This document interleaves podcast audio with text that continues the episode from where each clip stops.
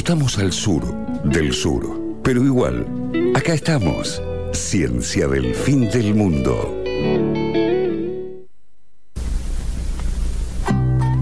Volvimos. Prometemos que estamos más ordenados. Estamos más ordenados y volvimos con mi separador favorito. Está. Es el mío.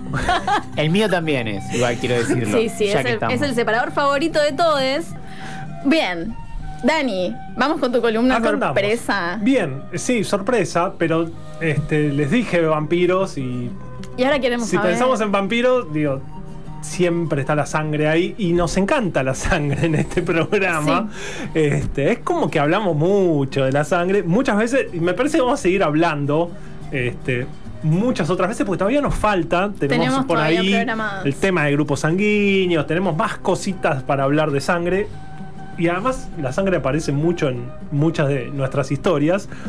Pero bueno, hoy el gatillo de nuevo es la sangre. Y obviamente, si hablamos de sangre, hablamos de ciencia, hablamos de salud. Muchísimos avances tienen que ver con el estudio de la sangre, con conocimientos de lo que pasa ahí. y algo que es muy fácil de ver es que la sangre tiene un color muy particular, ¿no? Ese color se debe a algo que contiene la sangre adentro. ¿Sí? ¿Qué, qué es? ¿A qué, sa- ¿Saben a qué se debe el color de la sangre? Juli lo sabe, Dito no lo sé, porque es de otro palo. Pero bueno, el color de la sangre de- puede cambiar. Y depende de la clase social. Si sos eh, noble, tenés la sangre azul y los plebeyos como nosotros tenemos la sangre roja. Bueno, sí y no. Este, fuera de chiste, hay sangre azul sobre el planeta, no en la humanidad, como le gusta a nuestro amigo Carva, este, Ay, pero sí humanidad. sobre el planeta. ¿sí? De hecho, el color de la sangre depende, no, digamos, está dentro de los glóbulos rojos, obviamente son rojos, Claro. y le dan el color rojo a la sangre, pero lo que le da ese color a estas células es la hemoglobina, ¿no? que es una proteína que está dentro de los glóbulos rojos que sirve para transportar oxígeno. Y esa hemoglobina en realidad no tiene color. La proteína, la parte proteica, hablamos también de proteínas, Lo pueden escuchar en Spotify, Ciencia del Fin del Mundo. Busca la columna de proteínas. O si tienen la taza de ciencia del fin del mundo, porque se la ganaron la semana que viene, pueden eh, marcar el código QR y Claro, buscarlo ahí. Buscar directamente. en el- si abren el. Por favor, si se ganaron la taza, escanean el código QR y abren el, el podcast en Spotify, le ponen seguir. Por favor, que nos faltan 18 seguidores para llegar a los 1000. Me estoy volviendo loca. por favor, síganos en Spotify. Bien. Tenemos que llegar a, a- a un K. Em, lo que le da el color a la sangre en realidad es, una, es un grupo que se llama Grupo Hemo, ¿no? que tiene metido adentro un metal, un ion de un metal que es el hierro. ¿sí? Todos sabemos que hay que comer hierro para este, transportar adecuadamente el oxígeno.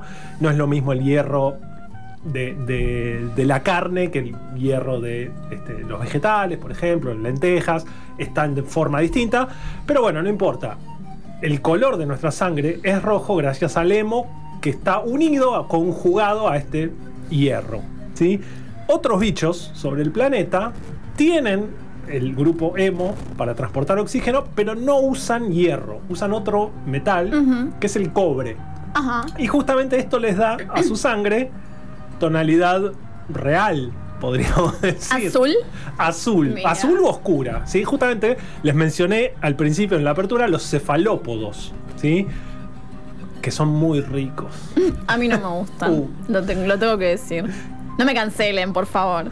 Pulpo. Yo tengo- estoy cancelando mucha gente de este programa sí, sí, entre sí. las Yo cosas que les decir, faltan. Yo estoy en bueno. contra de cualquier persona que no le gusta cualquier comida. No importa cuál sea, estoy en contra.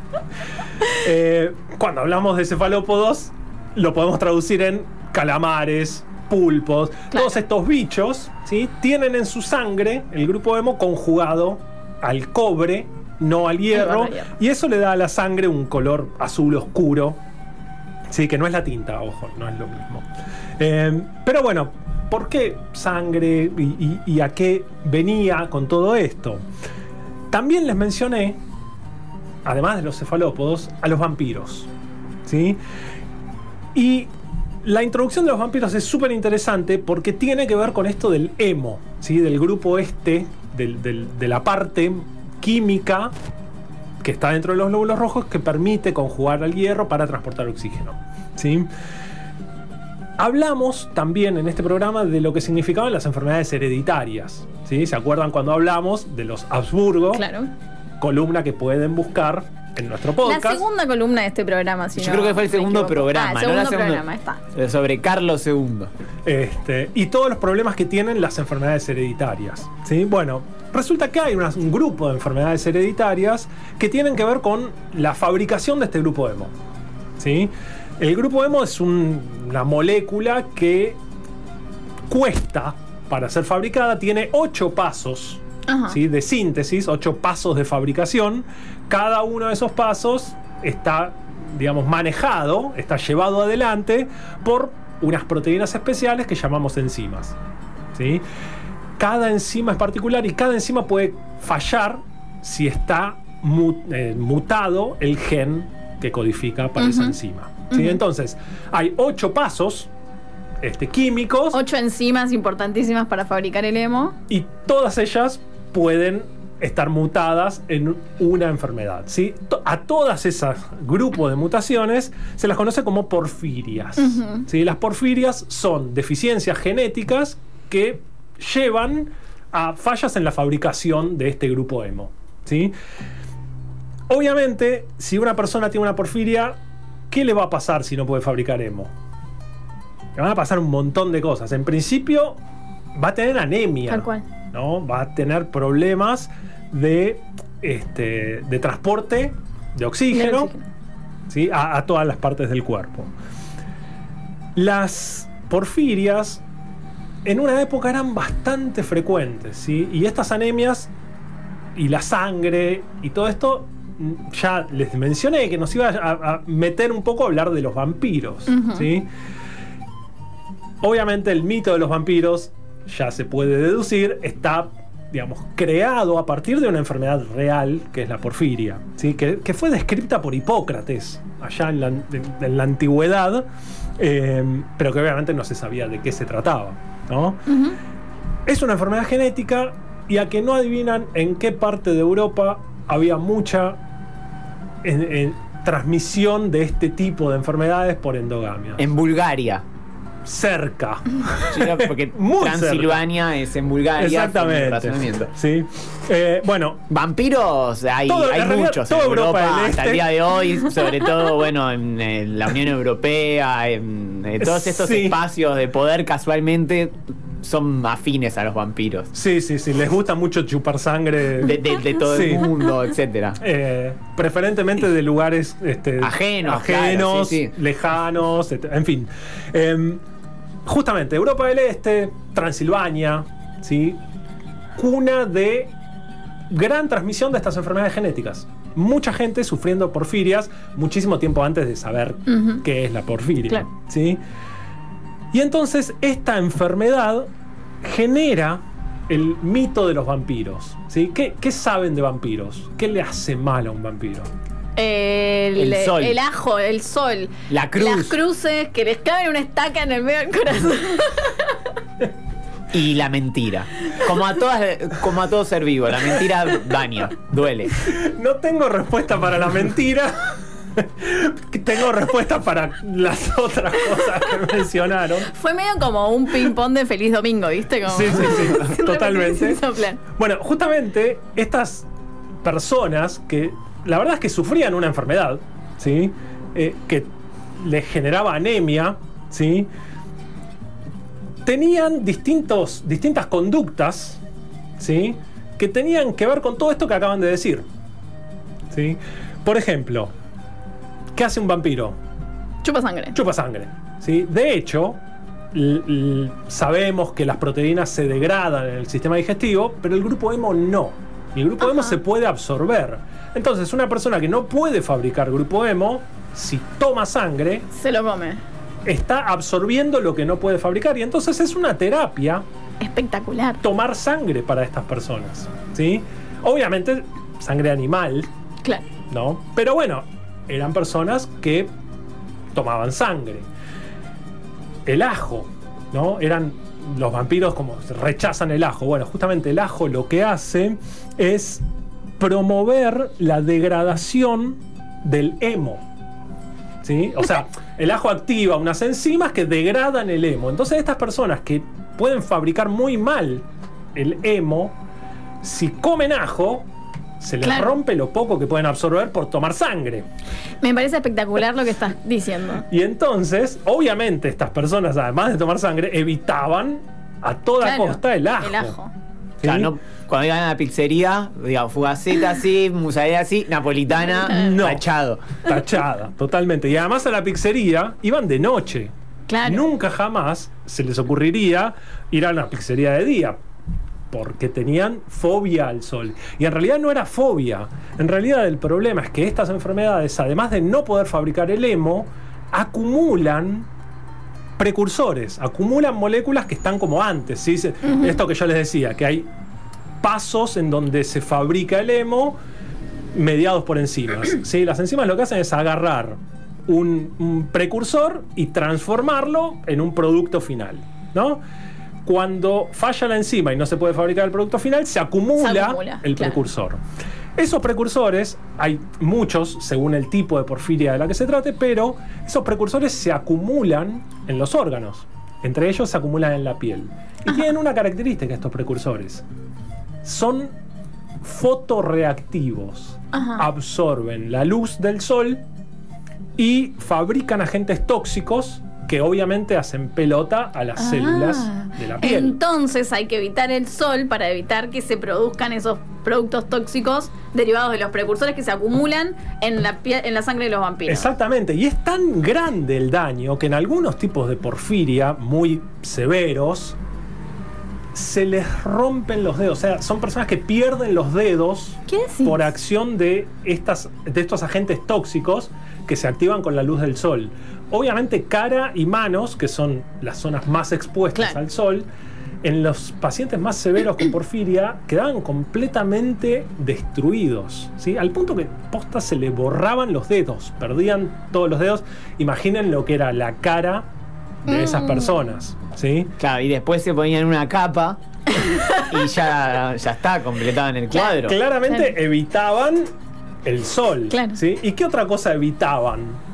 Eh, Estas personas ¿Qué otra- completamente desfiguradas. Claro, los espejos. Totalmente. Claro. ¿sí? ¿Quién con semejante enfermedad va a tener ganas de mirarse en un espejo para ver cómo está quedando por el avance de esa enfermedad? ¿Sí? Y entonces ahí se van sumando mitos Claro. a, a esta cuestión del vampiro. ¿sí? Tenemos más. ¿Qué característica física tiene un vampiro? Además de ser muy pálido, obviamente, Claro, porque estamos diciendo no que le gusta el sol. vivían de noche, salían a buscar sangre de noche. Los ¿sí? colmillos. Los colmillos, totalmente. Esos bien, eh, no usaban de niños Sí. y niñas los De plástico. colmillos de plástico. Venía la piñata. Que después como que te quedaba un gusto medio fulero en la boca. Y lo pienso hoy, la parte higiénica de Sí, usar sí, eso. es Ah, eh, pre-COVID. Pre-COVID, tal cual. Completamente pre-COVID. Totalmente. Eh, bueno, los colmillos, justamente estas personas, dentro de todas estas cuestiones tóxicas que se le iban generando en el cuerpo, producto de la acumulación de estos precursores del hemo, también perdían la encía. ¿Vos me estás Se les iba como retrayendo la encía, cada vez se le iba la encía más arriba. Y el aspecto que Claro. terminaba generando es el de un diente súper largo. ¿sí? Claro. Ustedes saben que los dientes tienen raíces muy profundas, este, son largos, eh, pero normalmente lo que vemos es lo que queda por afuera de la encía, que no es tan largo. Claro. Bueno, en estas personas hay mucha retracción de la encía, la encía se va mucho para arriba, se pierde esa masa blanda de tejido y por lo tanto queda un diente diente súper largo expuesto. Y tenemos los colmillos. Espectacular. Una persona a la que no me quiero acercar, de- desfigurado, con los colmillos larguísimos, completamente pálido. Andando de noche y tomando sangre. ¿Sí? Y que no se mira en los espejos. Claro. Pero nos falta algo más que, que le hace mal al vampiro. ¿Qué? Por Dios, ¿qué? La estaca en el corazón está Ah, claro que bueno, mata a cualquiera. claro. Sí, sí, sí, sí. No, hace falta ser vampiro no para falta- que eso sea un problema. Totalmente. ¿Pero a qué le temen? La cruz, Exactamente, le temen a la cruz los vampiros. Créanme que no deben ser las únicas personas que le temen a la cruz después de haber pasado por la Inquisición. Tal cual. ¿no? durante la Santa Inquisición, Ponele. ponele, eh, se quemaron un montón de pacientes con porfiria, de, de personas con porfiria, acusados obviamente de ser vampiros, ¿sí? Cosa que no podían evitar porque es una enfermedad genética eh, con la que nacían. Bueno, se quemaron un montón de vampiros en la hoguera eh, durante los años de la Inquisición. Claro. Obviamente el que nacía con esta enfermedad, si veía una cruz, rajaba. Rajaba por el otro lado. Totalmente. Olvídate. Eh, todo esto apunta. Todo esto igual me pareció una historia espectacular, como diría el conductor de verdad de este programa. Claro, pero ¿quiénes son los primo hermanos de los vampiros? ¿Los hombres lobo? Los hombres lobo, que totalmente. De hecho, eh, hay alguna una película medio nueva que se llama eh, Crepúsculo, Underground. ah. No, no tan nueva. Está en donde inventan toda Porque la. en perdón, No. Underground, eh, la de No la de- no, no la de que yo nombro un programa por medio. Por favor. Este, no, no, no, otra este, de, de- de vampiros contra hombres lobo. Ah, y ok. todo ok. eso que Porque en Crepúsculo hay vampiros y hay hombres lobos y hay vampiros que son veganos porque no toman sangre humana. No, no encaja. Así dicen. Así dicen. Yo no inventé la historia, está bien. Hay una canción de Serrat de un vampiro abstemio que solo bebe agua. Mm. Pero bueno, en fin. No importa. Vos me venís con Crepúsculo y yo te tiro. Serrat. Está bien, no está tiene nada que ver con nuestras edades. No, no, no. para nada. Em, el- los hombres lobo, en realidad, también el mito de los hombres lobo viene un poco relacionado con la porfiria, porque en algunos tipos de porfiria, algo que pasa en la cara con todas estas lesiones que se van dando por la acumulación de los agentes tóxicos, es que empieza a crecer pelo en, ese- en esos lugares de lesión. ¿sí? Y a veces ese pelo es finito y no se ve, pero a veces no. A veces es un pelo muy grueso que crece en toda la cara de Claro. estos pacientes con porfiria. Entonces, si le sumamos sangre, colmillos No, y claro. pelo en toda la cara, Olvídate, un hombre lobo de acá en la China. tremendo. ¿sí? Y bueno, y son primo hermanos de los vampiros, realmente. Lo loco es que algunas variantes de la porfiria tienen otros problemas, o sea, vienen asociados con otros problemas, como por ejemplo daño en el sistema nervioso central. ¿sí? que lo que hace es que el paciente que sufre esta acumulación de sustancias tóxicas en el cerebro empieza a tener, por ejemplo, alucinaciones. Ajá. Alucinaciones tremendas que no duran minutos u horas. Son alucinaciones que pueden llegar a durar siete semanas. O sea, está en un cumpleañitos. Tremendo. Hubo un rey que sufrió de esta patología, el rey Jorge III de, de Gran Bretaña, ¿sí? que sufría de esta patología y que de hecho se lo conoce por, por la locura este, que tenía este rey, que de hecho murió ciego, sordo y loco Pobre. por la acumulación de, de las sustancias tóxicas. ¿sí? A partir de todo este conocimiento de una enfermedad, empieza a aparecer una gran idea de cómo usar esto, cómo usar esta toxicidad de sustancias acumuladas, precursoras del grupo emo, para un bien terapéutico, para una acción terapéutica. ¿sí? Lo que se sabe por la porfiria, por estudiarla, por conocerla, además de quemar vampiros, además de, de- intentar tratar al rey Jorge mejor que lo que han tratado la Inquisición a los vampiros, eh, se aprendió que por la acumulación de estas sustancias y la exposición a la luz, se puede generar un daño. Y ese daño, en realidad, se puede direccionar.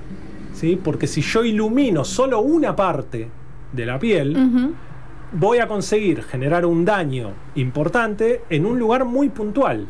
¿sí? De hecho, esto es lo que da origen a lo que se conoce hoy como terapia fotodinámica ¿sí? O también como fotoquimioterapia. ¿sí? Ustedes saben que la quimioterapia es una acción tóxica con un fármaco contra algunas células. Y que una de las desventajas que tiene la quimioterapia es que el tóxico tiende a ser absorbido y tener acciones tóxicas también en otras células normales. Claro. ¿no?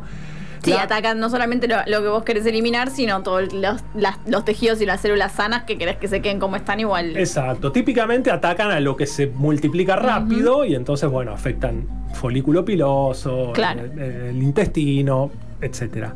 La fotoquimioterapia o terapia fotodinámica, de la que habló en un momento Jorge Montanari, Jorge nuestro Montanari. entrevistado. ¿Dónde podemos encontrar esa columna si la queremos escuchar? Creo que la podían escuchar en Spotify, en nuestro podcast. Pueden seguirnos en Spotify, Ciencia del Fin del Mundo, y buscar la entrevista a Jorge Montanari que habló sobre estas cosas que parecen ciencia ficción, pero evidentemente no lo son. No lo son. Y bueno, y lo que se consigue con la, con la terapia fotodinámica es administrar una droga y generar la toxicidad únicamente en la zona en donde se ilumina. Y la Claro. iluminación puede ser súper puntual. ¿sí? Si tengo una fibra láser muy finita, voy a poder generar una, este, una aplicación de luz en un lugar muy este, limitado. Claro. ¿sí? Voy a poder manejar muy bien esa toxicidad. Em, obviamente, esta terapia, terapia fotodinámica, se usa para, en principio, patologías que sean accesibles a la luz, Claro. ¿no? Porque de alguna forma tengo que iluminar esa, esa molécula eh, para poder generar esta acción tóxica, ¿no? Obviamente en cáncer de piel es un gran blanco para este tipo de terapias, se usa, ¿sí? hay cremas que, que tienen este, un, ¿Y cómo? ¿Vos te pones una crema y después te iluminás con un coso? Según el. Según el tipo de tratamiento, ¿sí?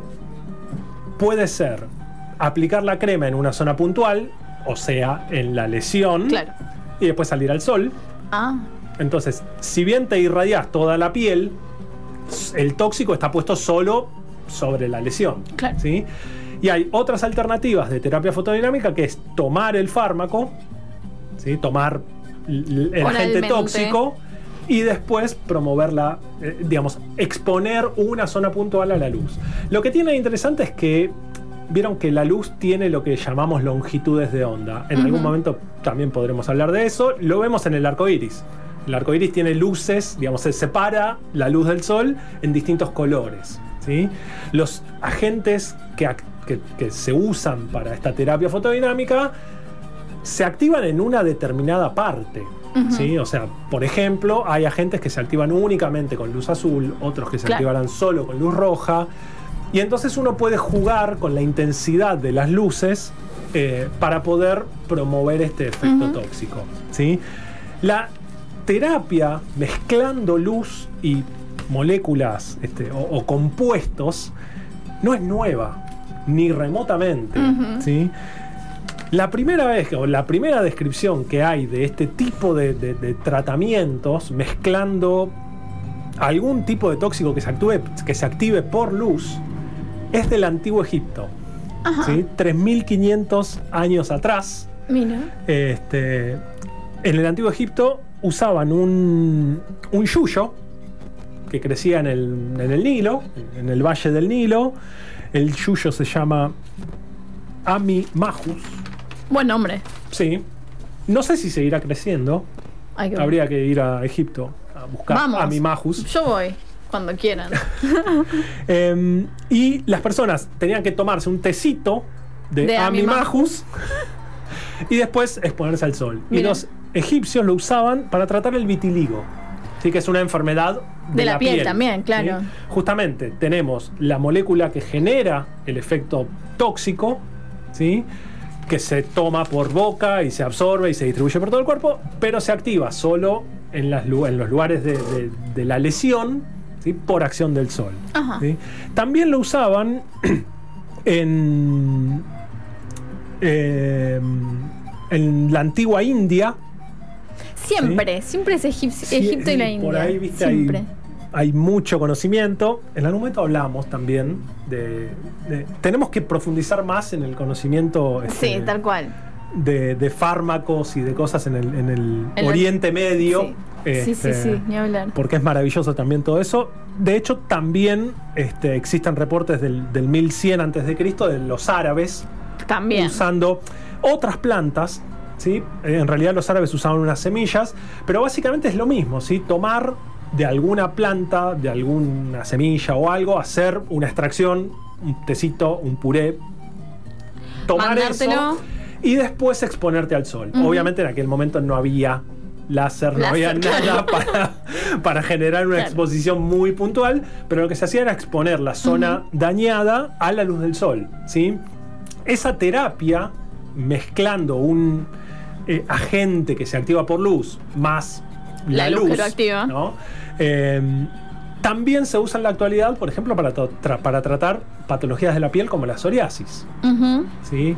Eh, lo interesante es que para todo esto siempre necesitamos las dos cosas. Claro. Necesitamos la molécula que genere el efecto tóxico y necesitamos la luz. Y a partir de ahí se empiezan a dar juegos de desarrollos súper interesantes, ¿sí? porque hay, hay moléculas, por ejemplo, que se pueden absorber muy bien en el intestino, se pueden distribuir muy bien a todo el cuerpo. Hay otras que por ahí no.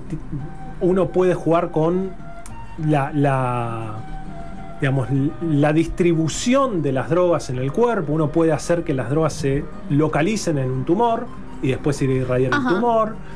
Lo que nos había mencionado Jorge era justamente hacer nanosistemas que contengan el agente fotosensibilizante, que es el nombre que reciben, el nombre técnico que reciben estas drogas, hacer nanosistemas que se puedan dirigir específicamente a un tumor Claro. y se puedan concentrar en el tumor.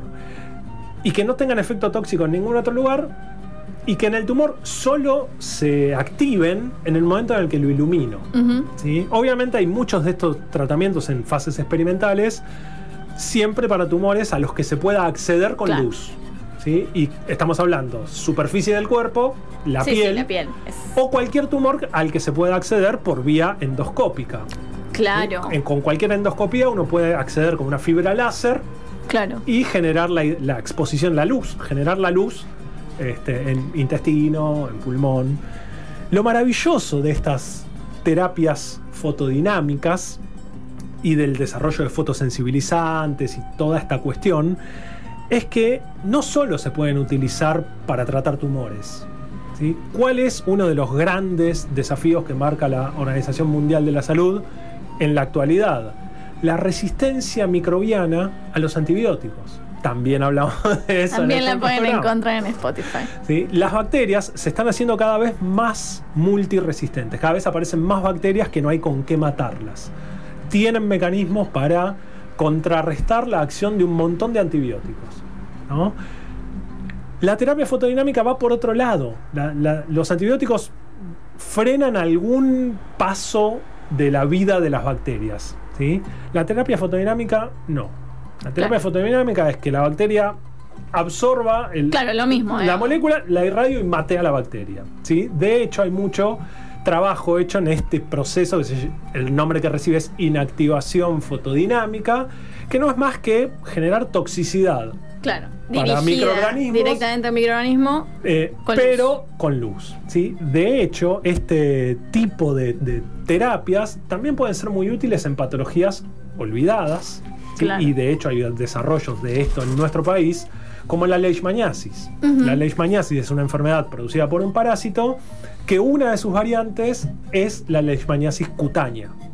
Claro. ¿sí? Como dijimos, los grandes laboratorios no, tienen interés en este tipo Pero de patologías. sí tiene interés en esa enfermedad eh, nuestra amiga Soledad Santini, que trabaja mucho sobre eso y tiene una taza con, con las bacterias de la leishmaniasis. Parásitos. Parásitos, perdón.